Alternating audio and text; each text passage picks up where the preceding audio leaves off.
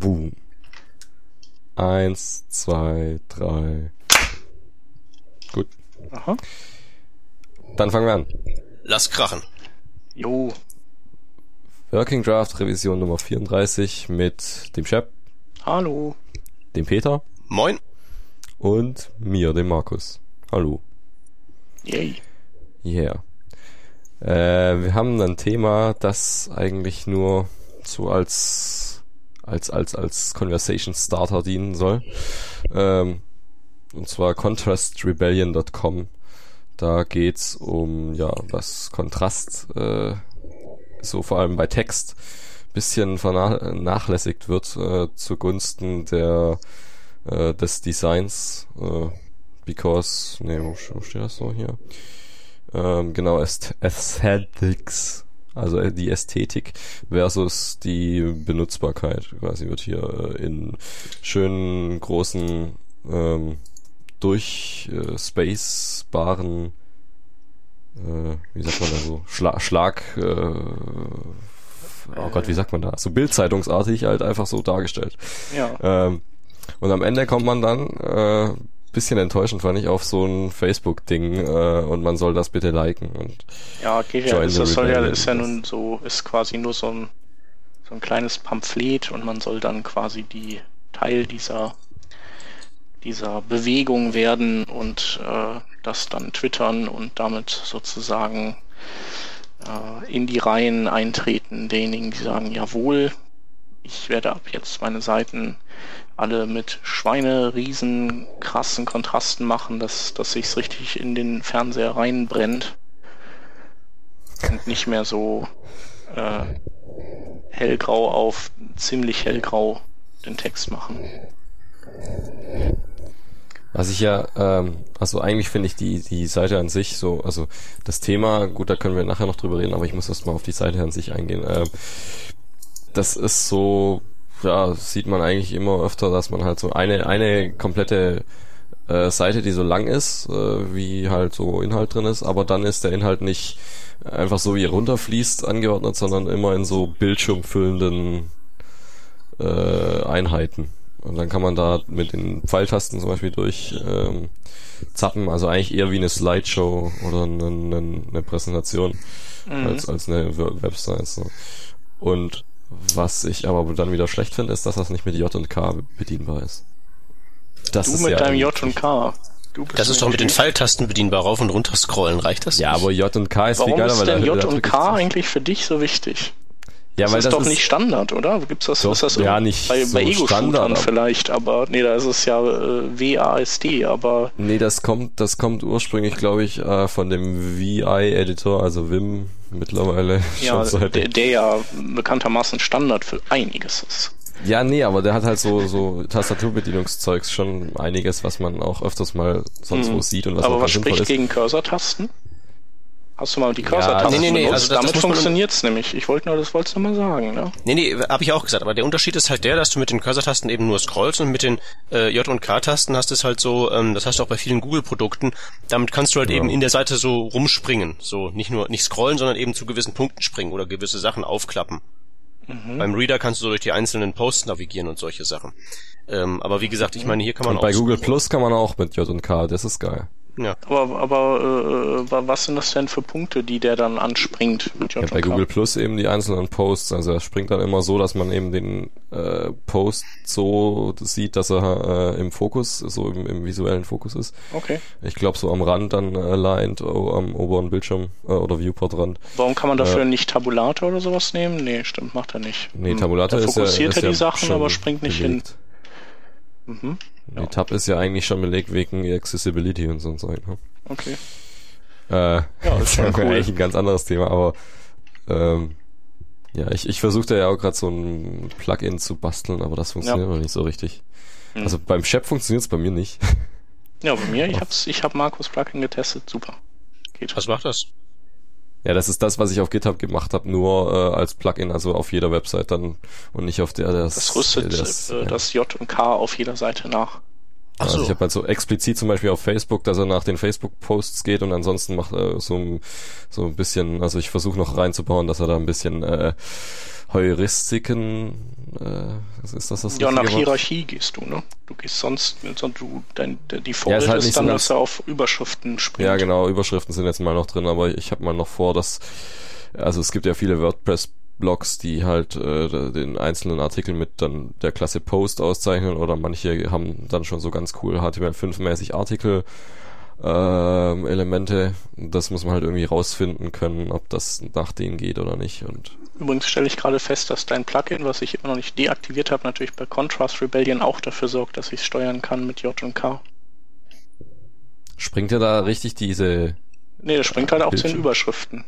Ja, zu den Überschriften, ja, okay. Ja, das ist halt nicht so. Ja. Aber sollen wir trotzdem nochmal auf das Thema zurückkommen? Genau. Wie findet ihr denn die Contrast Rebellion? Findet ihr die gut oder sagt ihr, jetzt wird, äh, jetzt äh, schlägt der Schweinezyklus wieder zu und äh, jetzt ähm, finden, müssen alle sagen, nein, Kontraste sind total wichtig und in zehn Jahren ist dann wieder andersrum? Oder was denkt ihr denn? Naja, ich glaube, die, die das äh, verbrechen, Seiten mit so niedrigem Kontrast, dass man es nicht lesen kann, das sind ja auch diese Leute, die wahrscheinlich 10 Pixel Areal so als Schrift haben wollen, weil das irgendwie so toll aussieht und so. Ich frage mich halt, ob die die solche Seiten wahrnehmen. Und da kann so viel Social Media, Facebook-like Momentum hinterstehen, wie es will. Ich glaube, das, das ist einfach eine andere Herangehensweise an das Medium, die dem nicht unbedingt angemessen sein mag, aber das die bauen halt die Seite, damit sie gut aussieht und nicht damit die Inhalte konsumierbar sind. So, mhm. und wenn da eben so zwei komplett unterschiedliche Philosophien aufeinandertreffen, da mag man noch so viel Vorteile für das eigene Ziel aufzählen, wenn die anderen aber ihr anderes Ziel im Auge haben, dann werden die mit den Vorteilen da nicht viel anzufangen wissen. Ja. Und die zweite Frage ist einfach die, ähm, das ist ja generell so, dass, dass im Web eigentlich insbesondere von Webentwicklern und so über schlechte Web-Apps viel zu viel gejammert wird, meiner Meinung nach. Dabei kann man das doch alles reparieren. Es gibt doch User-Scripts, es gibt User-Style-Sheets und sowas alles. Damit kann man das alles wunderbar in den Griff bekommen. Gibt's nicht irgendwie so eine, so eine ähm, Erweiterung? Ich glaube für Safari war das, die im Prinzip die ganze Seite als sämtliche Designelemente rauswirft und nur den Hauptinhalt da lässt. Mhm, ja. Das ist aussieht wie so ein blankes PDF von der Sorte braucht man mehr, von solchen Erweiterungen, damit der Nutzer souverän wird und dann einfach sagen kann, wenn der ähm, Webend-Designer da nicht mitspielt, so wie ich das haben will, dann mache ich mir das Web so, wie es mir gefällt. Mhm. So selbstverständlich wie heutzutage alle Anzeigen rausfiltern, muss es doch möglich sein, dass alle selbstverständlich schlechtes Design rausfiltern. Fertig. Ja. So, und das wäre vielleicht mal echt der sinnvollere Ansatz, weil dann können nämlich diese 10 Pixel äh, Spielkinder da weitermachen und ähm, jeder kriegt, was er will. Das wird doch viel schöner, als da jetzt irgendwie eine Facebook-Kampagne draus zu machen. Ja. Sinnstiftender. So, so sehe ich das. Markus sieht das ich anders. Nicht. Ähm, nee, weil äh, Plugins benutzen jetzt wir halt. Wir drei. Und vielleicht noch zwei andere auf der Welt. Äh, und, und, und aber alle Menschen sind von schlechtem Kontrast äh, ge geplagt, wenn es auf einer Website ist. Aber nicht jeder weiß sich zu behelfen, da selber mit Plugins und zum Zeug. Und ich denke ja sowieso auch Plugins, äh, das ist so, äh, wie sagt man, wie, wie haben die ja gesagt mit der Atomenergie, ist eine Brückentechnologie. Ähm, und Plugins sind vielleicht so lang, also da etablieren sich mal so ein paar wie ja, Adblock und was habe ich noch so drin? Naja, Firebug ist jetzt auch eher so ein Randphänomen. ähm, ja, also etablieren sich so ein paar und eigentlich könnte man die dann auch schon gleich mit dem Browser ausliefern. Moment, aber das passiert doch. Ja, Adblock, Adblock wird mit Dingens ausgeliefert, glaube ich, ja. Ne, Opera hat auch einen Content-Blocker und bei sämtlichen WebKit-Browsern ist der Webinspector direkt drin. Man muss das Problem ja, nicht über ein ja, Plugin genau. lösen, man, das muss halt im Browser gelöst werden.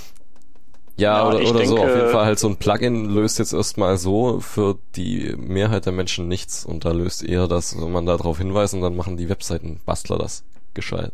Hm, ja, nee, also ich denke, man kann einfach bei allen, an allen Fronten was tun. Also ich, ich denke, es schadet nicht den Leuten äh, auch mal mehr über das Werkzeug Browser beizubringen. Also das Wenn, wenn einmal jemand kapiert hat, dass man Browser updaten kann, dann wird er das in Zukunft auch öfter machen. Und wenn einer weiß, ah, diese Plugins, die kann ich ja selber bestimmen, was ich da kriege und da kann ich auch mal gucken. Also ich denke einfach, viele Leute wissen eigentlich nicht, was diese Add-ons sind.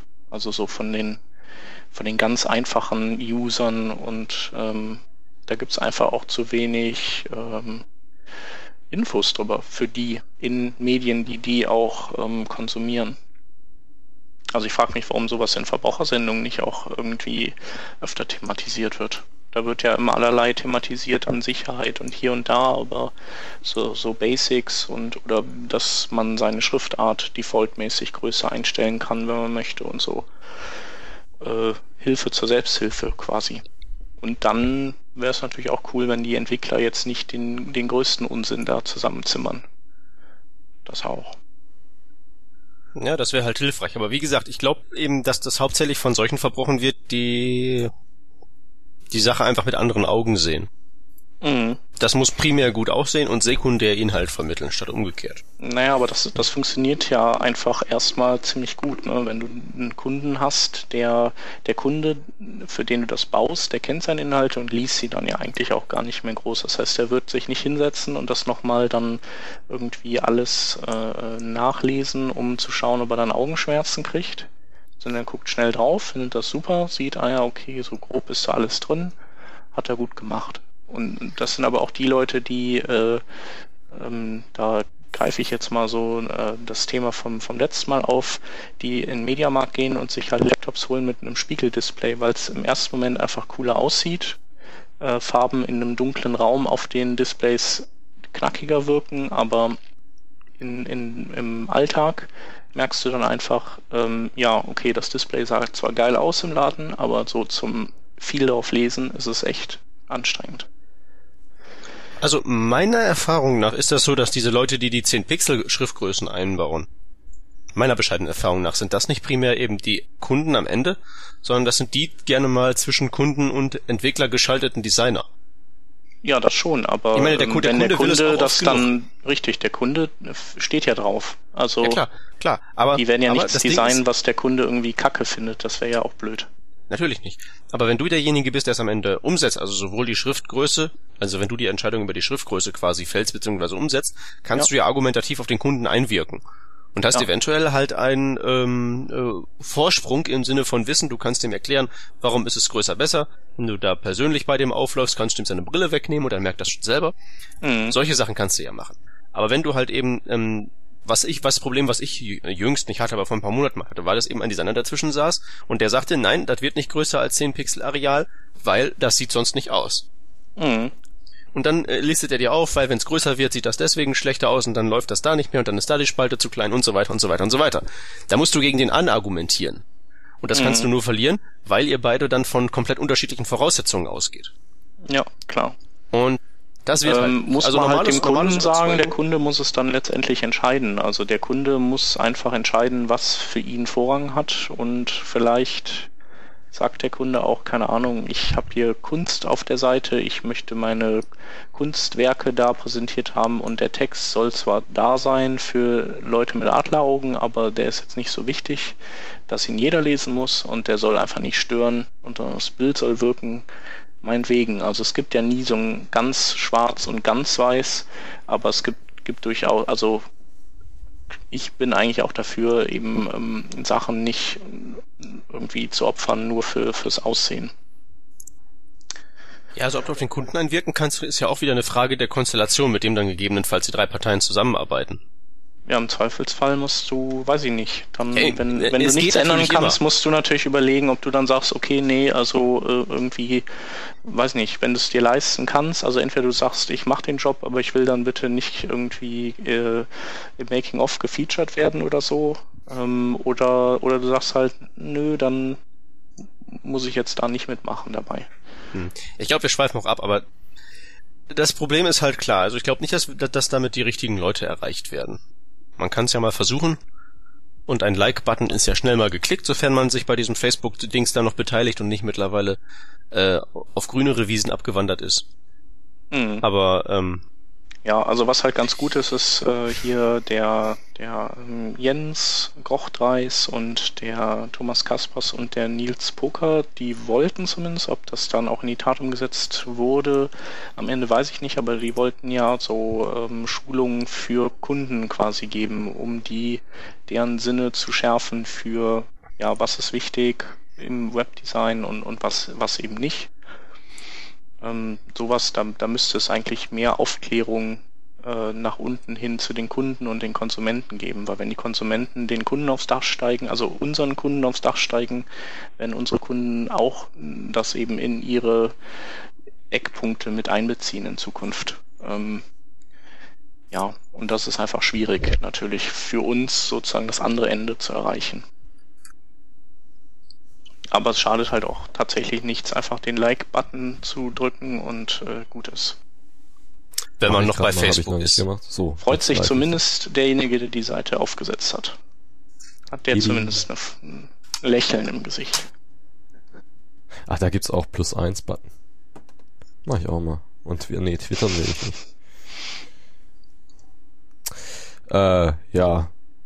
Also Gut. Ist, ist, ist nett, aber man bräuchte eigentlich einen ganzheitlicheren Ansatz, um eine Revolution auch wirklich umzusetzen. Ja, eigentlich finde ich es gar nicht so schlimm. Also mir begegnen selten, selten Websites, die jetzt zu schlechte, zu schlecht te lesbare Texte und sowas haben. Mhm. Bei diesen Reader-Dingens ist es tatsächlich so, dass es mir auch schon begegnet. Also diese Reader-App, was da unter den Beispielen äh, aufgelistet wird, das ist ja nur die Website zu so einer Software auch auf dem Mac. Ähm, da ist die Software an sich schon so kontrastlos, dass ich das auch nicht benutzen will. Aber vielleicht Aber bist du auch eher so, bist du einer derjenigen, die, die die besten Voraussetzungen haben, auch ähm, gut Dinge zu erkennen. Also du wirst wahrscheinlich ja, einen sehr guten Monitor haben und du wirst, du bist halt auch jung. Also, aber also ab 50 aufwärts denke ich, da, da nervt das ja, schon gut, tierisch. Und ich glaube, fast das beste Argument, das man ins Feld führen kann, ist, äh, wie auch, äh, sagen wir mal, bei dem Ding, äh, also bei Flash, die, die mobilen Geräte. Wenn man den den Leuten sagt, ja, guck mal, wenn du das mobile Gerät irgendwie im Freien hast und du surfst auf die Seite und dann spiegelt sich das Licht da drin, wie sollen die dann deine Seite dann noch entziffern? Ich glaube, ja, so die mobilen Geräte, die, das ist irgendwie immer Trick 17 mittlerweile. So iPhone halt.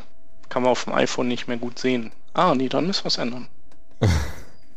ja, oder der, oder der Klassiker, was ich halt mache, den Leuten halt, den, den, sofern es halt geht, die Brille wegnehmen. Mhm dann sehen sie es ja selbst, oder wenn sie keine Brillenträger sind, nimmt man die eigene und setzt sie denen auf. Ja. Nur, dass sie halt merken, dass halt nicht alle ähm, immer ja. den optimalen Blick haben. Dann macht ja. man auch die Auflösung noch ein bisschen kleiner und macht den Internet Explorer an und dann sieht man schon, das sieht alles ganz schriftmäßig ganz anders aus und das. Nein, nicht Internet Explorer anmachen, was erzähle ich. Nächstes Thema. Gut, ganz unelegant gehen wir zum nächsten Thema ohne tolle Überleitung, weil mir keiner einfällt. HTML to Canvas Screenshots with JavaScript. Das hört sich ja schon mal äh, eigentlich ziemlich krass an, so Screenshots machen einfach von der Website. Ähm, ja, das Teil, das macht, äh, das bildet einen, ich glaube, einen Bereich kann man auch, äh, also ein bestimmtes Element auf seiner Website oder die ganze komplette äh, Webseite in einem Canvas ab, also malt das in einen Canvas rein und dann kann man es eben ja als Bild äh, irgendwo hinschieben oder sowas. Äh, das ist ja dann völlig frei. Äh, ja, ist halt, äh, wie es funktioniert, ist schon mal erstmal eigentlich ein Rätsel, weil da müsste man ja so wie das hier sich anhört, den kompletten, die komplette CSS-Unterstützung äh, in JavaScript umbauen, äh, nachbauen oder beziehungsweise in Canvas äh, mit JavaScript auf dem Canvas malen dann. Also alles CSS 3 ist jetzt noch nicht so viel drin, aber alles andere, so äh, ja gut, Text wird jetzt ziemlich einfach sein, aber diese ganze Positionierung und Floats und sowas, das muss irgendwie alles nachgebaut werden. Wie es performt, weiß ich jetzt noch nicht. Ich habe das noch nicht ausprobiert. Ja, es performt nicht so hammermäßig. Ja gut, das ist ja dann wahrscheinlich auch logisch wegen. Ja. Wenn man dann nochmal den ganzen Rendering-Prozess äh, mehr oder weniger von vorne loslaufen lässt in JavaScript. Ja, also sollten wir wirklich nochmal sagen, dass das Ding eben wirklich genau das tut. Das schluckt ja. eben das komplette DOM und rendert das dann eben nochmal auf dem Canvas-Element nach. Genau. Und das ja. ist ja schon mal, sagen wir mal so, als übel. Wollte ich gerade sagen, da kann man erstmal sich so mal vor dem Nerd, der das hingezaubert hat, verbeugen. Ja. Und sagen, äh, gut gemacht. Jetzt ist halt natürlich die Frage, was, was stellt man damit genau an? Ja. Ich folge dem Teil erstmal auf GitHub. Gute Nee, Frage. Ich überlege auch gerade. Äh, Was man damit macht, mir man fällt kann, was ein. Doch, mir fällt auch was ein. Aber sag Ja, dann mach du zuerst. zuerst. Nee, nee. Ja, also ich, äh, ja, da kann man ziemlich viel damit machen. Man hat irgendwie eine Texteingabe, äh, Eingabe, so eine Text-Area, eine größere, äh, schreibt da was rein, so ewig lang. Das kann man auch schon einfacher machen, aber man äh, nehme ich jetzt mal so als Beispiel und äh, da schreibt man was rein, hat irgendwie so 200 Zeilen Text und die laufen irgendwie unterschiedlich. Sieht halt, äh, hat halt ein spezielles Bild so vom, vom wie der Text läuft und wo es umbricht und so. Und jetzt will ich das irgendwie mit einer tollen Animation äh, irgendwo hin verschieben und zum Beispiel, wenn ich sag, ich speichere das jetzt ab, dann lasse ich das rausfahren und äh, tu das auf eine bestimmten, äh, bestimmte Stelle von meiner Website hinfahren lassen und da wird's dann als Bild so, so als Preview Thumbnail Dingens hingespeichert. Und das will ich jetzt nicht über einen Server machen und das da auf dem Server nochmal neu mit äh, irgendwas, ja, da müsste ich sowieso auch nachbauen dann, sondern kann das gleich auf dem, auf dem Client hier machen, mache einen Screenshot von meiner Text-Area äh, und zeichne das Canvas irgendwo in die Sidebar hin und sag, da, guck mal, da kann sich dann der Nutzer auch besser vorstellen, was, was das ist, wenn er schon sieht, wie es vom Schriftbild her aussieht. Ja, Ähm, ich habe noch nicht ganz verstanden, warum du da nicht einfach das Dings in HTML klonst. Ja, weil es halt, äh, wenn ich es klone und das sind irgendwie, sag mal nicht 200 Zeilen, sondern 400 Zeilen, dann ist das schon mehr Aufwand als nur so ein Bild da. Okay, jetzt ist das hier tatsächlich noch nicht so performant, das Teil hier. Ähm, aber wenn ich es dann mal länger in der Sidebar da drin stehen lassen will, ich weiß nicht, ob das mit dem Text alleine auf Größe ein Pixel oder sowas sieht, glaub nicht so geil aus. Das ist eher dann, wenn ich es runter, also wenn ich es als Bild mache und dann runter skaliere. Also mehr als Effekte fällt mir halt auch nicht ein, dass man irgendwie auf HTML-Elemente, die eigentlich HTML-Elemente sind, Effekte anwendet, die man eben mit CSS, selbst mit dem neuesten CSS3-Fu nicht auf die Reihe kriegt. Also Farben manipulieren oder so. Ja, Oder zum Beispiel gedacht, jetzt so der, der, der, der, der Vorschlag, was du gerade hattest, Markus, mit irgendwie was äh, rausfahren lassen oder ausblenden. Ähm, dass man das irgendwie so verpixelt und dann fliegen die Pixel alle durch die Gegend und so, aber das ist ja alles Spielkram.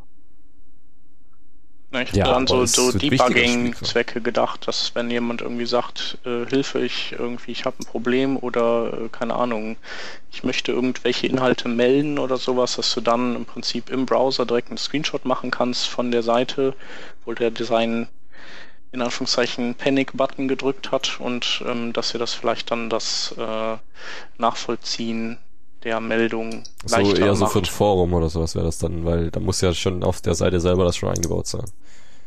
Ja, genau. Ja, genau. Also, oder weiß ich nicht, wenn, keine Ahnung, Google Plus könnte, die Ja, haben ja so ein cooles ja. Feedback-Ding, die könnten das einbauen und dann könnte man sagen, äh, ich finde das voll doof, bei mehr als 800 Kommentaren, da kann ich nicht mehr alle auf einem Screen gucken und dann könnten die sich direkt einen Screenshot quasi von der Seite schicken lassen und dann, ah ja, so sieht das bei dem aus. Hm, Okay.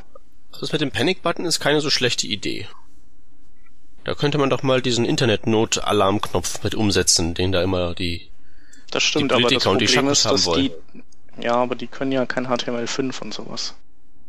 Deswegen Ja, außerdem müsste man, müsste man ja nach, der, nach deren Pläne das in das Internet einbauen. Richtig. Ich weiß nicht genau. Also irgendwie so als Internet Explorer Toolbar vielleicht. Ja. Nee, Nee, aber äh, das, wäre dauert zumindest mal ein ernsthafter Anwendungsfall, so ähnlich wie hier ähm, das Feedback senden bei Google Plus. Ja. Ja, aber sonst, ja, keine Ahnung. Also die, ich weiß nicht, ähm, wie performant das jetzt hier ist. Ich habe teste hier gerade auf deren Seite so verschiedene ähm, URLs zu screenshotten und das klappt irgendwie mit keiner. Das liegt aber daran, dass die da auch irgendwie durch ein, die Anfragen durch einen Proxy gehen bei denen anscheinend, warum auch immer. Keine Ahnung. Ähm, und vielleicht ist der einfach überlastet durch zu viele Leute, die das ausprobieren oder so äh, kann man sich natürlich auch den Source Code runterziehen und irgendwo selber reinhauen und testen, aber habe ich hier nicht. Aber ist ansonsten eher eine Tech-Demo, als dass ich jetzt, als dass mir da super viel Sachen einfallen würden, die man so damit machen kann. Nichtsdestotrotz muss man sich vor der Leistung verbeugen. Ja. Wenn es dann funktioniert, tatsächlich ist gerade irgendwie komplett die Seite, glaube ich, kaputt. Ja. Geht nicht mehr, nichts mehr. Tote ich kann Hose. keine Demos mehr aufrufen gerade. Die Okay. Seite hat vorhin noch geladen, aber Okay. jetzt nichts mehr. Habe ich die wahrscheinlich kaputt gekriegt. Ja, genau. Hast du, hast du getwittert wieder? Ja, tut mir leid. Der Shep-Effekt. Genau. Ja. Okay, ja, nee, aber dann können sich ja der ge- geneigte Hörer das ähm, ansehen, irgendwann spät in der Nacht, wenn sonst keiner drauf geht. Vielleicht klappt's dann ja. Bei mir laden die Demos jetzt auch gerade nicht, muss ich sagen. Ja, also wenn unsere Hörer irgendeine noch ein paar coole Szenarien, so irgendwelche Ideen haben, was man damit machen kann, würde mich auch interessieren. Also manchmal kommt man ja auch auf die offensichtlichsten Dinge nicht. Aber Ja, also ich wäre schon zufrieden, wenn es sowas gäbe, wie ich gerade ausgeschildert habe. Ja. Ausgeschildert, ja. Ähm, ja, Bild machen von der Text-Area und dann irgendwo als Thumb Thumbnail hinspeichern. Als Daumennagel. mh, Das fände ich schon Einsatzzweck genug, wenn es halt schnell genug ist, um da keine, äh, ja, um das noch erträglich zu machen. Ja. Ist halt auch nur Effektzeug, aber ich finde Effektzeug wichtig. das findest du gut. Nee, aber es, es macht auch immer Spaß. Also heißt ja nicht, dass man es immer einsetzen soll, aber äh, wenn man es kann, das ist so wie Porsche fahren, wenn man es kann, wenn man Gas geben kann, das macht schon ein gutes Gefühl. Aber man tut's nicht. Ja, dann haben wir noch schon wieder ohne, ohne elegante Überleitung vom ähm, Microsoft Developer Network, glaube ich, ist das. Mhm. Äh, die Übersetzung hier von dem msdn.com äh, von einem Blog mh, IE Internals. Da steht ein Best Practice Artikel über den Head, äh, ja, dem HTML Head, was man da in welcher Reihenfolge reinschreiben soll und warum. Äh, vor allem halt auf den Internet Explorer bezogen, was, warum der das äh, gerne so rum lieber hätte und äh, ja, was sind denn da so die hauptsächlichen, die, die hauptsächlichen Regeln, an die man sich halten kann? Shep? So. Ähm, ja, also das eine, das hatten wir glaube ich auch schon mal irgendwann, ist, äh, dass man das Character Set als, ähm, also so, so weit oben wie möglich definieren sollte.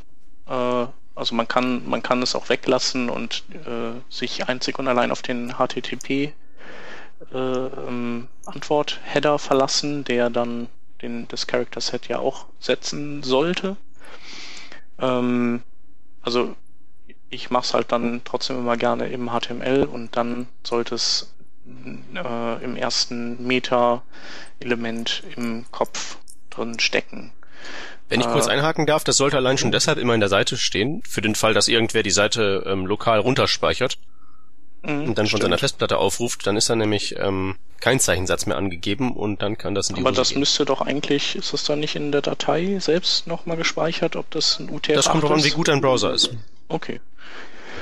Ähm, ja, aber es schadet ja auch nichts. Also Ist das, äh, sind das nicht zwei verschiedene, ich muss mal nochmal, ja. sind das nicht zwei Dinge, wie die Datei äh, encodiert ist und wie nachher das der HTML-Output äh, gerendert wird? Ist das irgendwie das? Äh, Also- doch kann können zwei verschiedene ähm, ähm, ja, Also ich kann ja Zeichensätze in mein, in sein. mein HTML einfach mal so ein Unicode-Zeichen reinbauen, aber dann trotzdem sagen, dass es genau. äh, als, äh, wie auch immer das heißt, Latin ISO 1 auch. irgendwas. Ja, genau. Ähm, ja, kannst du machen. Also du könntest zum Beispiel, ähm, ja, du könntest eine UTF-8-Datei senden, also eine UTF-8-Datei speichern und die würde dann auch mit dem entsprechenden äh, eventuell mit dem, nee, würde sie, naja, wie dem auch sei, aber da drin eben äh, ISO ähm, als Character Set angeben und das würde dann, das, das ist dann das, was äh, die Oberhand bekommt. Also egal, was äh, der HTTP-Header dann ähm, von sich gegeben hat. Äh, ja, sollte man natürlich versuchen, äh, in Sync zu halten und sowieso ist äh, UTF-8 das Überformat. Also ich freue mich, wenn es einfach kein anderes Format mehr gibt. Ja, das ist echt mal auch an der Zeit. Das nervt so oder mittlerweile hat man es ja eigentlich ganz gut so in seinem Workflow im Griff, aber so eine Zeit lang war das echt anstrengend, wenn dann noch die Datenbank irgendwie nicht UTF-8 konnte und äh, und PHP irgendwelche Funktionen noch nicht komplett auf UTF-8 portiert waren. Ja, aber jetzt kann man es schon ganz gut benutzen. Ja, ähm, was würde passieren, wenn man das Character Set da nicht setzt? Dann, äh, ich glaube, das muss innerhalb der ersten, ähm, ähm, ähm, ähm, was der erste Kilobyte? Ich vergesse es immer wieder. Auf jeden Fall gibt es ein Limit, innerhalb dessen der Browser wartet darauf, dass diese Character Set Deklaration kommt. Und äh, wenn die nicht kommt, dann ähm, dann, dann rät er eben munter, was, also anhand der Daten, die dann kommen, was das wohl für ein Character Set sein könnte, vielleicht. Ähm, oder, also wenn er jetzt auch keine verlässlichen Informationen aus dem HTTP-Header hat und ähm, ja, wenn er dann irgendwas rät und dann trifft er später doch auf ein Zeichen, was, was dem widerspricht, dann muss er die komplette Seite neu rendern. Und dadurch hat man im Prinzip zwei Renderdurchgänge oder anderthalb Renderdurchgänge. Und deswegen sollte man es halt als erstes setzen. Dann gibt es noch den ähm, Microsoftschen, ähm, ja, diesen äh, Kompatibilitätsheader, den man setzen kann, mit dem man ähm, ja festlegt, ob eine Seite mit der äh, mit einer älteren IE-Engine vielleicht gerendert werden soll. Und ähm, da gilt im Prinzip das Gleiche. Das heißt also, wenn, äh, ähm, wenn man das nicht relativ frühzeitig ähm, definiert, dann äh, kann es eben sein, dass, dass der dann doppelt die Seite rendert, wenn er dann irgendwann später umschaltet. Es gibt sogar einen Zeitpunkt, ab dem kann man es dann gar nicht mehr ähm, setzen. Also dann ist sozusagen der interne Zug abgefahren und dann rendert der IE9 einfach äh, weiter in dem Modus, den er bis dahin hatte. Also dann ignoriert er das komplett. Und äh, bei dem Base Tag ist das auch so, dass äh, man das relativ früh setzen sollte, ähm, weil äh, es gibt einen Pre-Parser, der also dem, dem Parser sozusagen vorausläuft und schon mal versucht, alle möglichen Ressourcen im Quelltext zu finden und die an, an Preloader zu geben. Und ähm, wenn der Parser, der dann nicht so schnell ist, irgendwann auf ein Base-Element trifft, dann äh, ja, dann sind im Prinzip die ganzen URLs äh, für die Cuts. Also dann, dann müssen ja im Prinzip alle URLs nochmal ähm, ähm, verändert werden. Basetech sagt euch was, ne? Äh, ich bin Mod X Entwickler, ich brauche die Dinger. Okay. Markus, du weißt auch, was das ist? Ich weiß, was das ist, aber ja. ich habe es jetzt ehrlich gesagt noch nicht so oft benutzt. Ja. Weil das hat irgendwie immer so funktioniert. Also wenn man die, die ja. Pfade sowieso äh, absolut angibt, was ich eigentlich immer gemacht habe. Ja. Ja, es ist halt, äh, keine Ahnung, wenn man jetzt irgendwie lokal entwickelt auf einem Local Host und äh, hat da irgendwie mehrere Präsenzen in so Unterverzeichnissen, dann könnte man sich eben sein Base-Element so setzen, dass, dass der Root der Seite und aller dann relativ folgenden URLs eben äh, als, als sozusagen Unterbasis dieses Verzeichnis haben. Also dass die immer von da aus dann ähm, relativ gesehen sind. Ähm, man kann das auch nicht nur für Adressen verwenden. Ja, für man Bilder, für alle Ressourcen, ne? Nee, nee, ich meine nicht, nicht auch nur nicht nur die Pfade kann man damit angeben, man kann auch das Target angeben. Stimmt, ja. Du machst ja, ja mal Target Blank, glaube ich, ne? Äh, du wirst lachen, aber genau äh, davon wollte ich gerade erzählen, dass ich das tatsächlich bei einem Anwendungsfall mache. Okay. Ich habe doch dieses Präsentationsframework. Mhm. Und da will ich ja schon, dass eigentlich im Prinzip alle Links, die ich in die Präsentation einbette, sich in einem neuen Fenster beziehungsweise in einem neuen Tab öffnen. Mhm. Weil ich will ja nicht, dass, die, dass ich aus meiner Präsentation rausgerissen werde. Ich will, dass in irgendwas Neuem das Ding aufgeht, was ich dann demonstrieren möchte. Ja. Und dafür verwende ich dann eben wirklich ein Base-Element mit einem äh, Blank Target. Okay, ja. Hat komischerweise noch nie jemand mich drauf angesprochen. mhm. ja. Mache ich mal in dem, in dem Artikel. Da, in dem langen. Ja. Frage ich mal, warum du das da machst und warum das. naja, aber für den jedenfalls im IE9, der Preparser, wahrscheinlich nicht nur im IE9, sondern in allen Browsern gibt's diese Preparser, ähm, die halt einfach, die haben halt nicht viel Logik, die gucken einfach nur nach Dateien und sammeln die schon mal ein und ähm, die können halt alles dann wegschmeißen, was sie bis dahin gemacht haben, äh, wenn dann so ein Base-Element kommt. Und äh, deswegen sollte es eben früh kommen, damit der Preparser da jetzt noch nicht zu viel Arbeit investiert hat. Ähm, ja, und die drei Sachen sind's, also Character Set, äh, als allererstes, dann diesen Kompatibilitätsheader, wenn man ihn äh, setzt, dann eben als zweites. Und dann sollte man das ähm, Base-Element setzen. Und dann kann Title und der ganze andere Kram kommen. Und letztens äh, gab es ja auch diese, da hatte ich den Jens da, da haben die ja, da ging es auch darum, dass wir das in dem HTML5 Boilerplate die ähm, so ein paar Conditional Comments zusammengestrichen hatten, ähm, so und, und aus drei Browserweichen für die IEs eben nur eine gemacht hatten.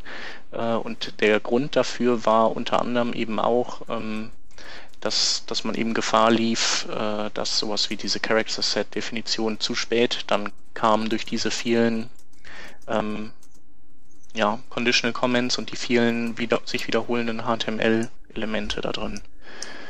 Haben sie jetzt wieder zurückgestellt, aber in der Tat kann das ein Problem sein. Also da muss man ein bisschen drauf achten.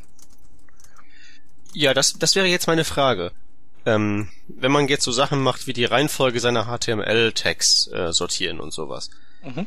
Ähm, und man damit jetzt irgendwo Geschwindigkeit einspart, merkt man das? Außerhalb von irgendwelchen Extremfällen, sprich irgendwie zwei Megabyte HTML-Seite, gerendert auf dem äh, iPhone der ersten Generation? Oder hm. ist das so, das ist, das, das ist zwar rein rechnerisch besser, aber da, von der halben Millisekunde, die da eingespart wird, merkt keiner was. Ähm, also, äh, es tendiert, glaube ich, schon ein bisschen, gerade bei dem IE, ich glaube, das ist ein Artikel zum IE 10, also der ist, der ist so schnell, das tendiert halt einfach schon so ein bisschen zum, zum sehr kleinkarierten. Ähm, ich denke, das ist einfach so ein Ding, das dann bestenfalls in der Summe mit vielen anderen Sachen dann äh, so ein Fass zum Überlaufen bringen kann. Also es ist jetzt nichts, was irgendwie erderschütternd ist. Ähm, äh, also ich würde das deshalb auch diese Geschichte eher so als äh, Ding äh, sehen, dass man sich mal merken kann. Dass, da kann man dann, wenn man neue Seiten baut, einfach versuchen, sich dran zu erinnern und das in der richtigen Reihenfolge dann zu machen ähm, macht man sowieso meistens intuitiv richtig, weil äh, ich glaube, das Character Set setzt eh fast jeder als erstes. Den Kompatibilitätsheader benutze ich irgendwie nie und äh, das Base-Element benutze ich persönlich auch nie. Also weil ich jetzt auch kein Modx-Entwickler bin. Ähm, aber es gibt viele andere Dinge, die viel entscheidender sind dafür, wie schnell eine Seite lädt. Ähm, insofern ist das äh, zwar interessant und auch jetzt nicht irgendwie unwichtig und auch nicht unrichtig, aber ähm, man muss jetzt nicht anfangen, irgendwie mit dem Finger auf äh, andere Seiten zu zeigen und lauthals zu lachen und äh, die Programmierer als totale Vollhongs hinzustellen, wenn die eben mal diese Reihenfolge nicht einhalten. Hm. Gibt's ja, gibt's ja einige Dinge, die, die schon so ein bisschen da äh, in das äh, Okkulte gehen, so an Tipps. Ja, JavaScript-Optimierung, For Loops rückwärts durchlaufen lassen und sowas. Ja, genau. Also kann, kann, wenn man eine mega lange Schleife hat, sicherlich auch äh, große Auswirkungen haben. Aber ähm, das sind halt alles so Punkte, die kann man sich auf die Agenda setzen, wenn man äh, so die ganz heftigen ähm, Kracher irgendwie behoben hat. Oder also für Autonormalverbrauchers Webseite ist man besser damit beraten, die Zeit sich einzusparen, darüber nachzudenken und irgendwie was Richtiges zu optimieren. Die Bilder ein bisschen kleiner zu machen oder sowas. Ja, wobei, weiß nicht, ob die Bilder so ein Problem sind. Bilder werden ja auch so, werden ja lazy geloadet. Ähm, also die bremsen ja eigentlich nicht. Aber so sich Gedanken machen über JavaScript und muss ich irgendwie jedes Plugin von jQuery irgendwie installieren oder kann ich nicht auch mal selber mir die Funktionalität kurz schreiben? Äh, vielleicht lazy loaden mit Bordmitteln von JavaScripten ähm, und eben Zusammenführen von, von Skripten und CSS und so. Das, das bringt eigentlich am allermeisten. Ja, man kann eigentlich sagen, wenn man das gemacht hat, dann ist man im Prinzip für den Normalfall fertig. Ja, nicht ganz. Also JavaScript also, ans Ende ja, verlegen. Cache, noch. Cache Header muss man noch setzen und sowas. Genau, Cachen ist auch gut. Äh, JavaScript ans Ende verlegen, das kann auch manchmal noch ein bisschen knifflig sein, weil manche Skripte ähm, ähm, ja, verlangen einfach oder gehen einfach mal ganz frech davon aus, dass sie oben eingebunden werden und ähm, würden unten nicht mehr funktionieren. Aber ähm, das sind so die, die harten Nüsse, die man knacken muss und, und das ist dann so ein Sahnehäubchen, aber nicht unbedingt notwendig. Ich sehe übrigens gerade noch in den äh, Konnotationen, dass dieser Compatibility, ähm, diese Angabe, ähm, dass die innerhalb der ersten vier Kilobyte der Seite kommen muss und wenn sie später kommt, dann, dann äh, ändert der Browser nichts mehr. Also da hat man noch ein bisschen Luft.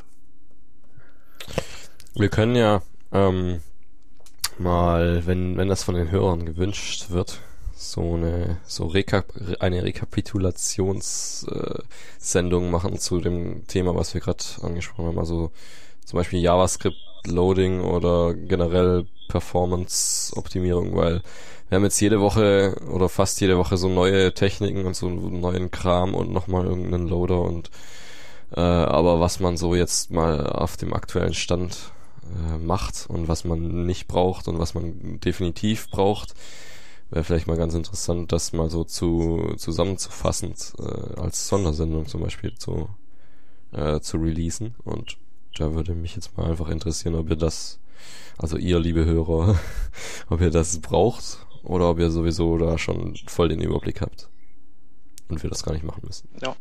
So oder ob ihr dafür eine normale News der Woche Sendung nicht hergeben wollen würdet. Kann ja auch sein, dass also es ist ja nicht nur man will etwas, sondern man muss ja auch dafür äh, eine Folge weggeben. Weil so viel Zeit haben wir auch nicht.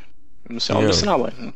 Richtig, wir müssen optimieren. Wollen wir die nächste Performance-Optimierungs-Extremsportart uns ansehen?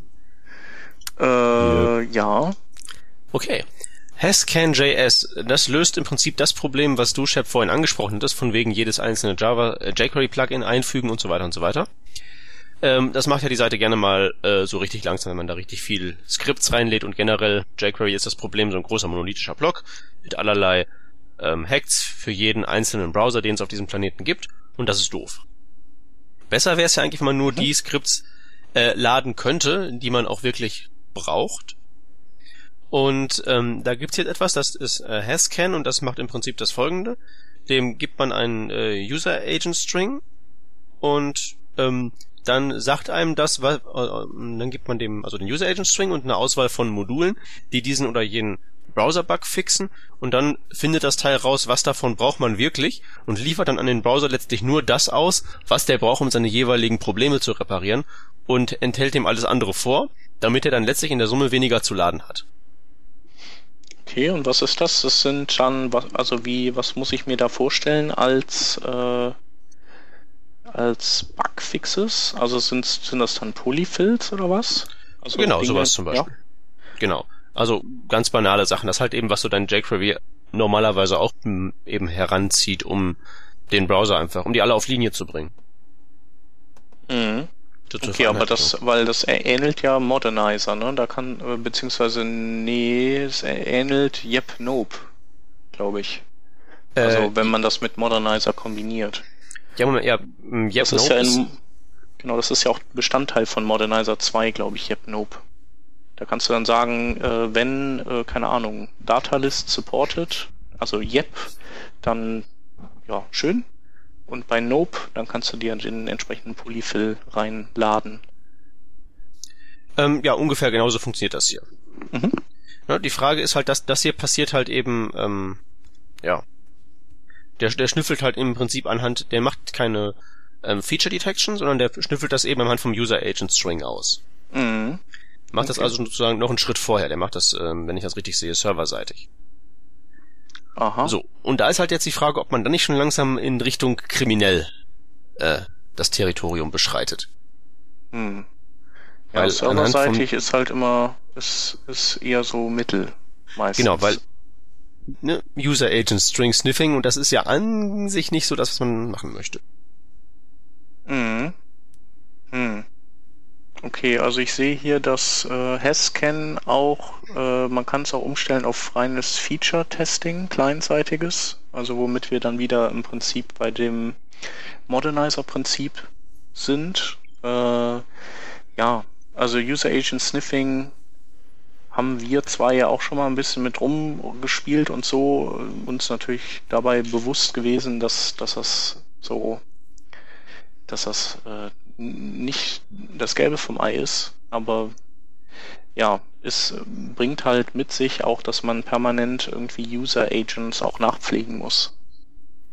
Zum Beispiel. Das heißt also, du hast eine tolle Library und irgendwie in drei Jahren weißt du überhaupt nicht mehr, was die Browser können. Und zum anderen natürlich ähm, heißt also gerade wenn es also wenn es ein clientseitiges äh, User Agent String Sniffing ist, ist es ja auch noch weniger fehleranfällig, als wenn es äh, serverseitig ist. Weil wenn irgendwie irgendwelche Proxys zwischen dir und äh, dem Server, also zwischen dir und dem Client sitzen, dann kann es halt sein, dass du einfach einen völlig falschen User Agent geschickt bekommst.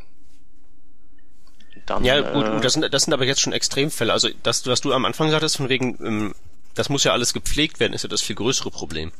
Mhm. Weil nicht nur muss das ja der Autor dieser ganzen Bibliothek pflegen, was der vielleicht ja noch auf die Reihe bekommt, aber dann müsstest du ja auch deine, deine Implementierung von diesem Ding, also wie du das auf deiner Seite einbaust, ja mhm. auch jedes Mal updaten, wenn ein Browser rauskommt und der Autor des Frameworks das dann gemacht hat und alles. Das haut, glaube ich, in einem, in, ich weiß, in einem Zeitalter. Also ich meine, wenn er clever ist, dann hat er es immerhin so aufgebaut, dass er, äh, dass er, ne, dass er grundsätzlich sagt, Features gehen und bei bestimmten User Agents, die er eingepflegt hat, hat er halt eine, eine Blacklist quasi oder sagt er dann, das geht nicht. Dann ist er zumindest in die, in die Zukunft raus, äh, ähm, ja, geht er so, antizipiert er einen gewissen Fortschritt bei den Browsern und, und ne? aber ich weiß nicht, wie ja, er es gemacht hat. Aber auch das kann doch schief gehen. Wisst ja, ihr noch, was passiert ist, als, als Opera Version 10 rausgebracht hat? Ja, genau, ist ja beim Internet Explorer genauso das Problem. Was ist passiert eigentlich? Naja, Opera hat ja, hat ja bis Version 10 immer eine einstellige Versionsnummer gehabt. Das heißt, einige User Agent Sniffer haben immer nur die erste Stelle der Versionsnummer abgefragt. Dann kam Opera oh. 10 raus, dann haben sie die erste Stelle abgefragt, haben festgestellt, Opera 1, aha, der kann nichts, den lassen wir hier nicht rein. Ja. Ja, das droht jetzt beim IE10 auch, also gibt es auch einen Blogartikel im Developer Network ähm, von dem gleichen Typen wie der, wie der Artikel eben. Äh, da, ja, das ist echt oh Nein, doof. Die IE10-Apokalypse. Genau. So wie zur Jahrtausendwende. Noch schlimmer.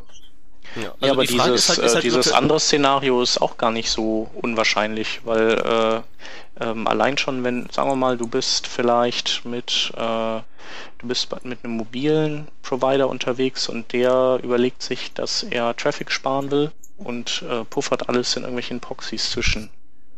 Und äh, dann, dann hast du halt den, den, äh, dann kriegst du im Prinzip das Ergebnis von, äh, von dem Aufruf dieser Seite von, ja, von irgendwem anders.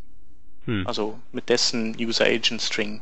Also ja, aber äh, leiten, der wird ja wohl, der Proxy wird ja wohl den User Agent String weiterleiten. Hoffe ich mal. Das ist nicht gesagt. Der, der, der agiert ja auch als Cache. Ja, muss ja nicht. Also sollte, aber muss nicht. Äh, weiß man ja. ja nie. Also das hast du halt nicht nee, unter Kontrolle. Weiß man nicht, das ist. Äh, ne? ja. Also ist schon, hat schon so seine Richtigkeit, das User, User Agent Sniffing eigentlich im Prinzip so. Ja. Interessanterweise kommt dieses Ding ja von dem Joe Hewitt und der Typ hat ja Firebug äh, ursprünglich entwickelt. Der hat sich ja jetzt erst kürzlich da verabschiedet, glaube ich. Ach, das stimmt, das war der. Genau. Äh, insofern ist das schon interessant, dass der sich, also weil dem kann man ja nicht vorwerfen, dass der irgendwie keinen Plan hat, aber dass der sich eben entscheidet, äh, User Agent Sniffing zu verwenden. Also ich denke dann, wenn, wenn jemand sowas haben will, dann wäre vielleicht Modernizer 2 besser, weil da wird alles kleinseitig, wird jedes Feature einzeln abgetestet und ähm, wird dann an äh, Yep Nope übergeben und Yep Nope kann dann entscheiden, eben je nachdem, ob wie der Test gelaufen ist, ob positiv oder negativ, ob er eben, ähm, ob ein Polyfill nachgeladen wird oder nicht. Ja, also ohne Feature-Testing geht das ja gar nicht. Da wird man ja wahnsinnig von, von den Daten, die Mhm. man da pflegen muss. Ist schon richtig. Ja. Oder die Browser könnten einfach sich aufraffen, vernünftig zu arbeiten. Ja, und das tun sie ja. Sie raffen sich ja die ganze Zeit schon hin. Ja, nee, ist, ist ja auch richtig. Es ist ja so, bei den modernen Features ist es ja meistens so, da, da, da ist es ja gar kein Problem, eben festzustellen, gibt's das oder nicht und wenn ja, mache ich halt Aktion X. Ja. Also das kleine Einmaleins des Feature Detection plus dann irgendwas nachladen, das kriegt ja, denke ich mal, jeder gebacken. Mhm. Das Problem ist eben, dass das lauert eben da, wo es nicht offensichtlich ist, in irgendwelchen Untiefen von irgendwelchen speziellen DOM-Funktionen, die seit äh, Äonen kaputt sind. Ja. Und da wird man halt gerne mal in, die, in den Hintern gebissen. Ja, aber ich denke, da hilft dir das, das auch nicht weiter, oder? Also Das nicht, aber da hilft einem zum Beispiel, ähm, da könnte einem Folgendes weiterhelfen.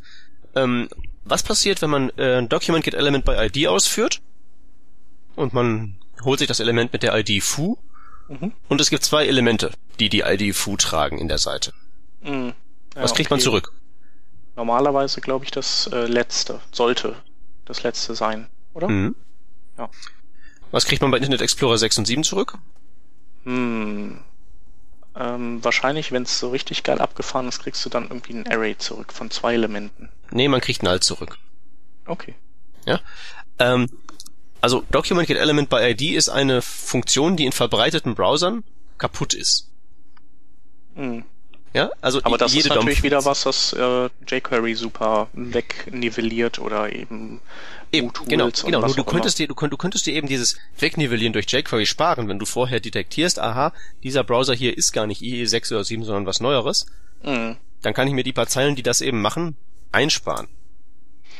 Ja, Weil das der stimmt, nicht- der aber nicht jQuery ist ja jetzt nicht so ein Polyfill im klassischen Sinne, die ja immer gerne versuchen, äh, sich transparent dazwischen zu setzen, sodass man dann die nativen ähm, API-Funktionen nutzen kann oder die nativen vorgesehenen Funktionen, sondern das, da musst du ja deine eigene Sprache dann wieder schreiben.